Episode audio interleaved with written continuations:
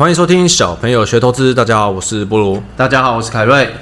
今天这集我们请到一个重量级特别来宾，真的很特别，很重，很重。哎、欸，真的是重，真的是重。他们平常都拿锤子的。这个我们是特别企划，跟另外一个 Podcast 节目《私事 Law 室》合作的特别企划。我们这集请到了一位重金庭的法官来跟我们分享一些法律的案例跟一些知识。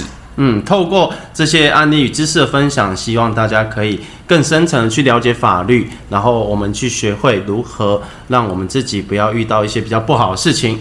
好，我们先来介绍林信仪法官，他在台北地方法院服务了满十年了。来，欢迎林法官，欢迎，然后你就可以说话了。大家好，我是信仪，这样就比较亲切。大家好，我是林信仪，我现在在台北地方法院重金庭担任审判工作。法官第一次上节目比较紧张，对对对对对，为什么不是我们紧张呢？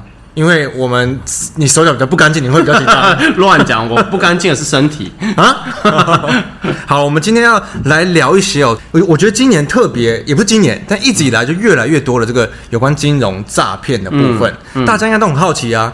简讯也来，Line 也来，Telegram 也来，嗯，电话也来。任何的金融诈骗真是层出不穷，而且它非常烦人，因为我有时候真的是接这种简讯接到，就觉得很痛苦。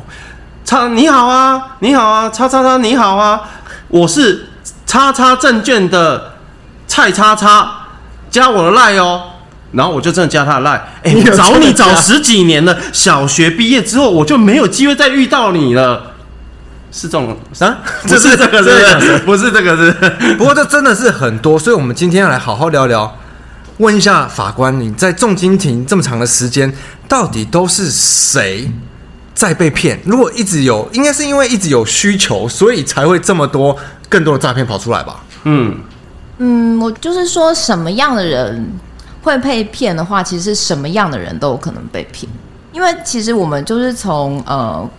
办案的经验来看的话，就是结合我们的人性嘛，每个人都想要，每个人心中都有一个发大财的梦嘛，应该是这样没错。这个我们很懂，对，这个我们很懂，非常了解，我们非常了解。那 就算自己是像我这样的衰鬼，我每次经过彩券行的时候，我都还是会忍不住进去，想要圆这个梦嘛。那所以大家其实心中都会希望自己就是被这个意外的投资机会砸到的幸运儿，这是必然的心态。接下来回到就是说什么样的人的被骗的话，那其实你就要想说什么样的人会来骗你。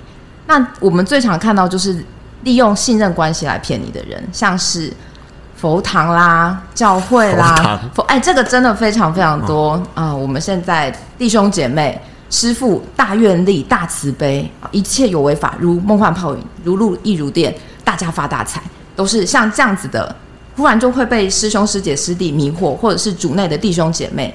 现在上帝赐给我们的财富到了，大家一起来投资某个股票。那因为我们有这样的信任关系存在，所以就会不设防的去加入他所谓的投资机会，或者是亲朋好友嘛。过年的时候，以前都这样子破破烂烂的堂兄，呃，大家在讨论要买什么房子，没有头期款的时候，他开着玛莎拉蒂出现了，然后就大家开始说：“哎，哪里高就啊？”然后堂兄就说：“先不说这个了，你们听过布鲁币吗？哦，对币也可以。哦 ”然后接下来就对对对，被 Q 到，对对对，法官你不要乱 Q 人，对对对，我们是旁听的，我们是旁听的，我们以前看电影的，你们 Q 人都好恐怖，对对，所以亲戚朋友忽然呃光鲜亮丽的出现了，告诉你他有一个很好的投资机会，大家就心动了嘛？或者是十年，哎，就像您刚刚讲的，十年没联络的小学同学。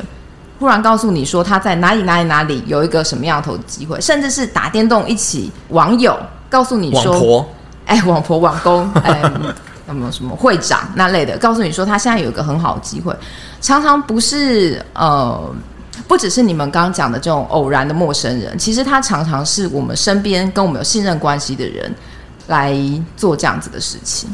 对，所以我想请教一下，因为我们身为一般的。民众就是对法律知识可能没那么详细的理解，以法官的所有的判例的经验过程来看的话，即使是真的是熟悉被熟悉的人骗自己的亲朋好友，就是已认识的人骗的案例是比较高吗？嗯，应该是这样讲，就是说亲朋好友不一定是来骗你。嗯，但是因为我们很多的吸金案件的类型，嗯、它都是告诉你说，嗯，常见的，比方说海外房地产，或者各种你不知道什么的虚拟货币，红宝石、蓝宝石、白宝石币，就是或者是海外的矿产。嗯，或者是嗯黄金期货等等，它会有一个你也不知道那是什么的投资标的。嗯，那它的特色就会是说我保本高获利。嗯，那投资人除了每个月可以得到一个非常高的不合理的获利以外，他还会要你去赚呃去赚合作奖金。推荐奖金、下线奖金，那我要怎么去得到这些什么对碰啊、下线奖金呢？我就一定要从我的亲朋好友开始嘛。所以它其实有点像是那种传销的过程。那我要去在推荐的过程中，我可能不是故意要去骗我的这些亲朋好友，但是有一点算是假后到手否，然后而且我也可以从中获利。有这么好的东西，我怎么能不分享给大家呢？所以。到最后，我们常会发现，它是一连串的不停往外扩散的情况下，其实都是都是来自于你的亲友。因为我们在现实生活中，我们身为一个旁观者，就如我刚才发问的，我们有时候看的新闻报道，或者是报纸写某一些案例的时候，我们都会不自觉的去觉得啊，怎么会？你怎么会这样？会被骗啊？对，这怎么可能那么傻？譬如我是叉叉叉。我可能看了这简讯，我根本不认识你啊！我们再举一个更容易浅显易懂。刚才法官他也说，他自己也有发财梦啊。但法官，你不会去不是彩券行的地方买你从没看过的彩券吧？所以，我们旁观者来看的话，就觉得那些人不是不是嘲笑，而是嗯，这这行为本身的逻辑其实是我们很不能理解的。其实诈骗集团他们很厉害，他们比我们想象中的都还要厉害。我今天我先加你进，我先跟你尬聊一阵子嘛，嗯、然后建立一个初步的关系。那像我们可能就觉得说，哦天哪，诈骗，我们就直接把那个群主删掉或怎样。但有些人不是啊，他们可能就是。比较寂寞，或是比较好奇，刚好那一天失恋，对那类的，哎，诈骗集团他们是每天早安、晚安、午安，祝你有美好的一天，然后问你家的花花草草、猫猫狗狗，关心你的身体啊，有去健检吗？啊，有去癌症还好吗？连你的复诊时间都记得，他们是无微不至的在跟你交流。那交流之后，就会偶然的说啊，其实我有跟随一个老师啊。其其实很多人都会遇到，都会觉得说啊，保本高获利，这一听就诈骗呐。但是我下礼拜要去柬埔寨，这种感觉，对对对，对。所以他们是投入很多时间跟你建立一定的感情之后，然后可能一些，比方说老人家，他其实。非常非常的有钱，然后但是他其实平常没有什么人关心他。那遇到像这样子的情况，跟自己平常儿子也不打电话来，然后打电话来就是说：“妈妈，小宝停课了，赶快把他接走。”嗯，爸爸妈妈才觉得你是诈骗集团吧？跟嘘寒问暖的。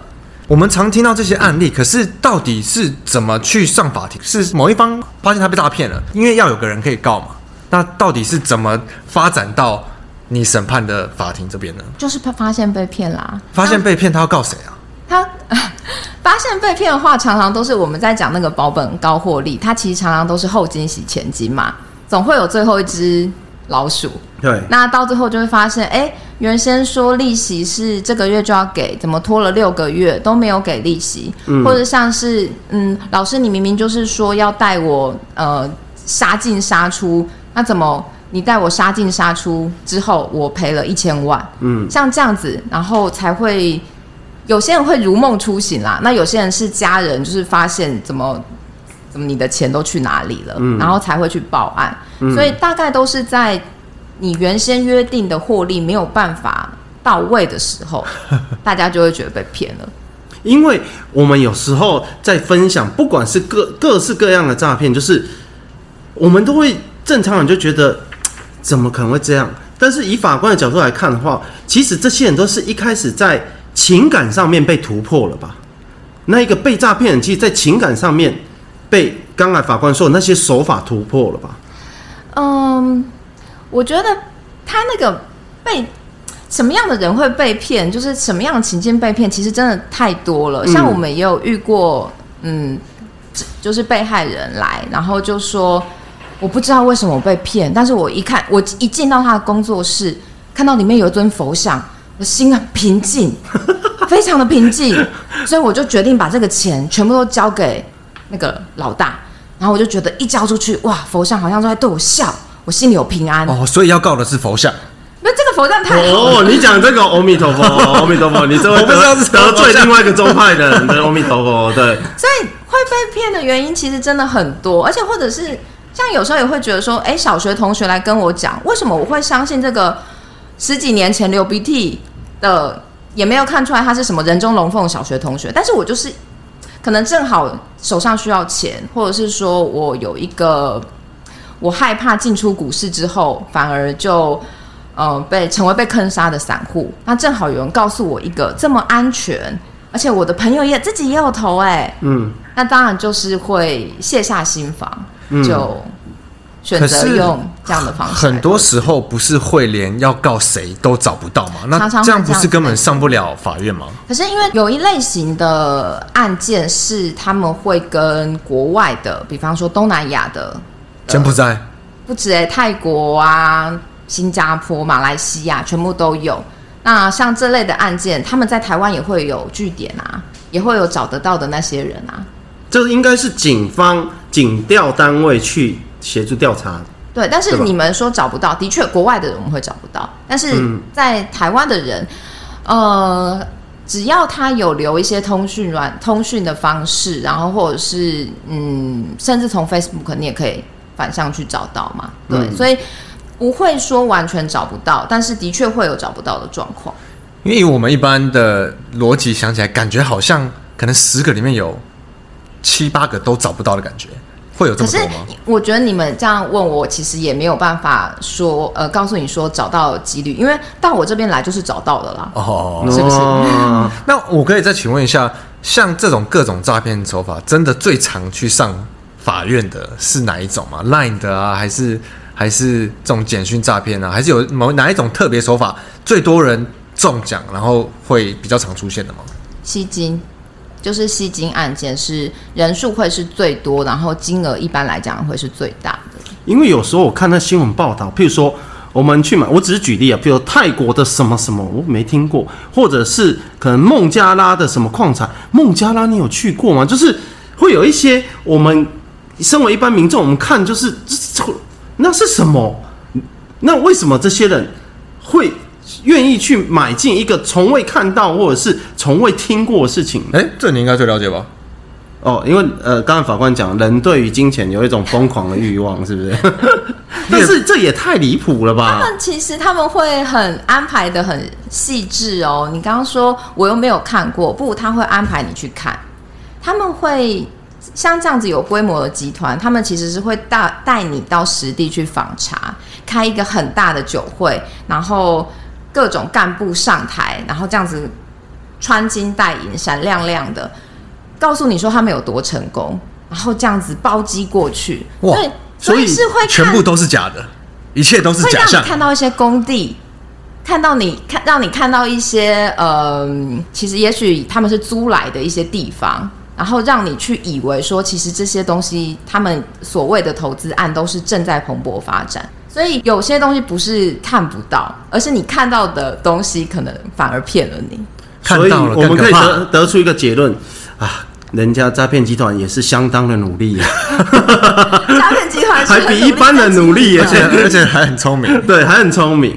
那我想要请教林法官另外一件事情，就以你在担任法官这十年间，会有遇到那种，哎，嗨，王先生，怎么又是你？你又来了？就是会遇到，就重复。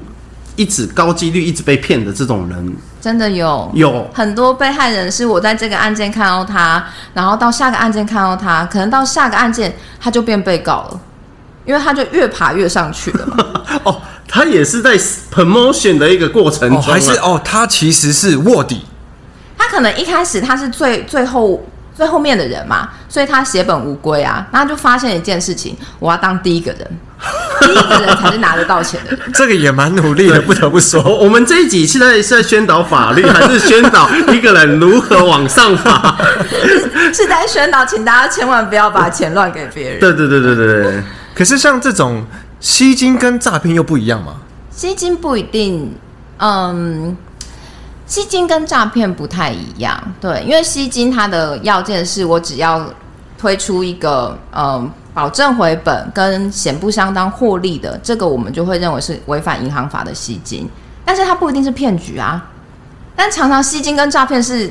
的确是结合在一起的，它又是吸金又是诈骗，但是这两个在法律概念上是两个不同的罪名。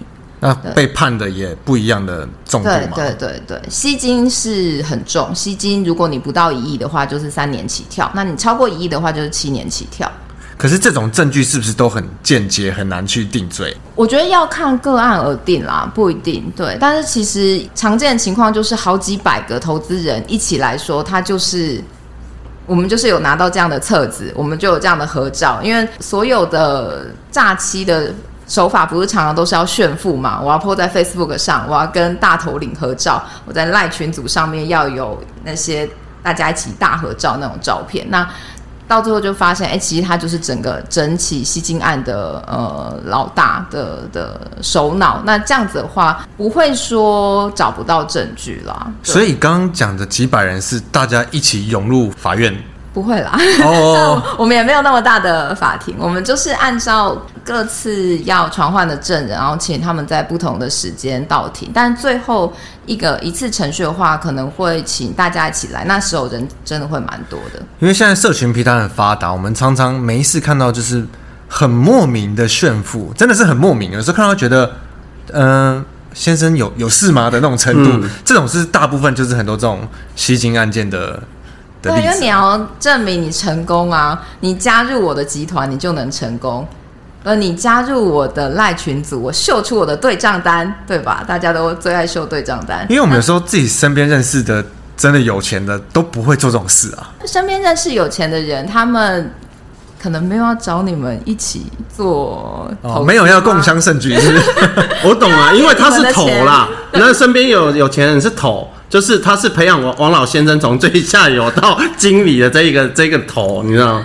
对，因为他们一定要营造一种你只要来加入我，你就成为人生胜利组的一个一个假象嘛。所以大家在看 Facebook 啊、脸书啊或者怎么样，就是奇怪的，像你们讲奇怪的炫富，其实本身就很可疑啊。嗯嗯，我觉得可能大部分人还是觉得，哎，这些事情我才不会被骗。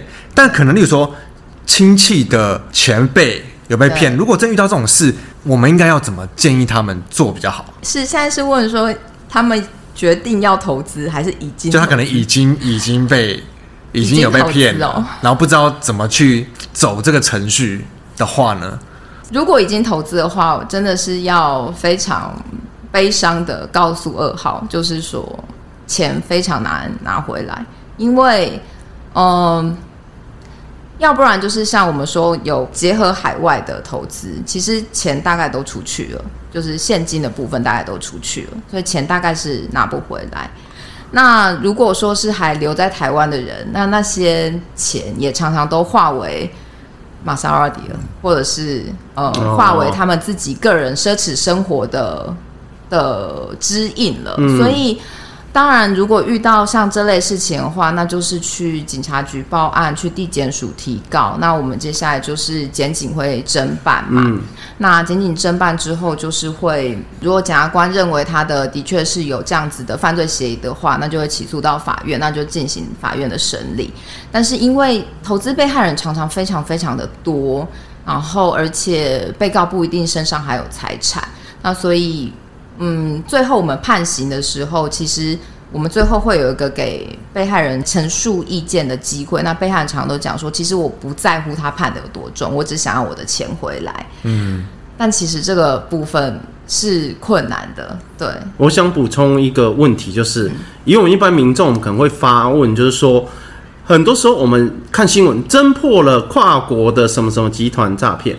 我们是因为我们台湾本身在国际间比较尴尬的定位，所以无法把被骗去海外的钱拿回来吗？还是说，即使我们台湾是联合国的一员，这些钱也很难追回来？以你在法官的这个经验上面看到的，就是是什么原因，所以导致钱很难拿回来呢？嗯、钱很难拿回来的原因是，可能是在于说我们在台湾。这一端的人，他甚至也不一定知道那些海外的人是谁啊，他们也只是中下游而已。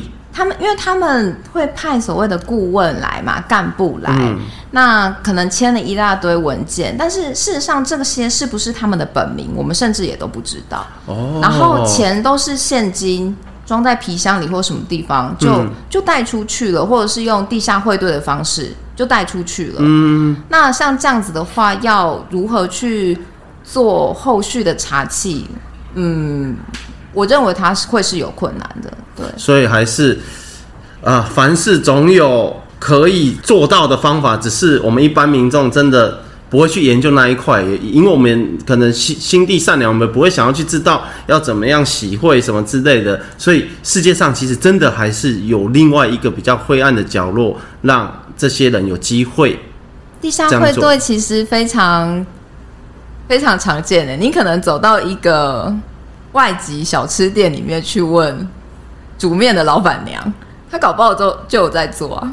哦，是这样的，我不知道，我不知道 法官问我们，我们不知道了。No comment，No comment，对对对。所以，虽然没有想象中那么困难。对，所以是如果我们在生活中有遇到任何可疑的事，他不管是吸金还是诈骗，我们真的都要只能自己小心啊，因为真的发生了，根本连追溯到谁或者你要告谁，可能很多时候都不知道。对，而且有时候你告了以后，其实就是就像我们刚刚讲的，其实那个就是你自己的亲朋好友啊。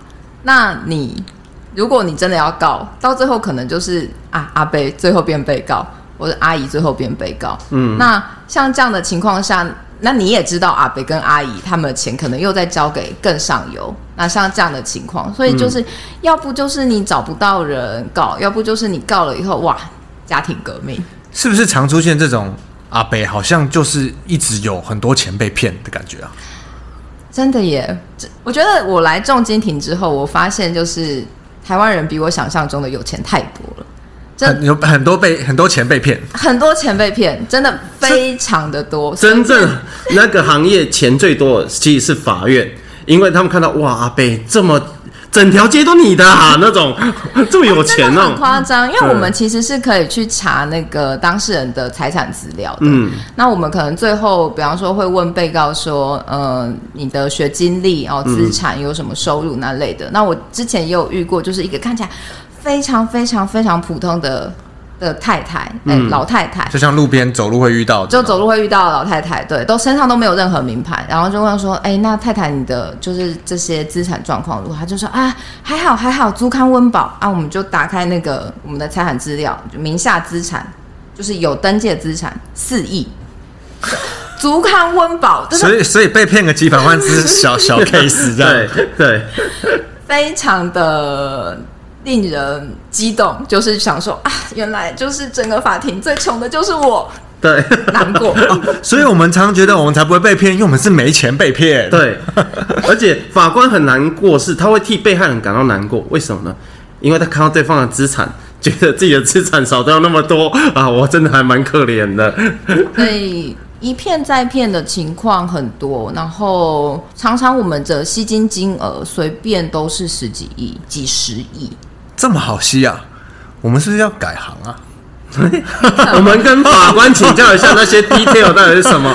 法官应该知道的，比我们还多。先去加入教会跟佛堂 哦，是吗？所以给我们方向，宗教类是最多的，宗教类非常多，非常非常多，因为那个真的是大家就会想说，我们是基于信仰的结合，嗯。大家怎么会这样子忽然就啊骗欺骗我们的感情？然后师傅怎么会这样子？明明说好要带我们一起发财的，怎么就居然都是骗我们的钱？非常常见。所以，可是宗教应该很难侦办吧？为什么会？因为宗教本身就是一种比较虚无的信仰，或者是虚无的信念。小心说话，我已经尽量在消失了。一个比较无形，我想到了无形的。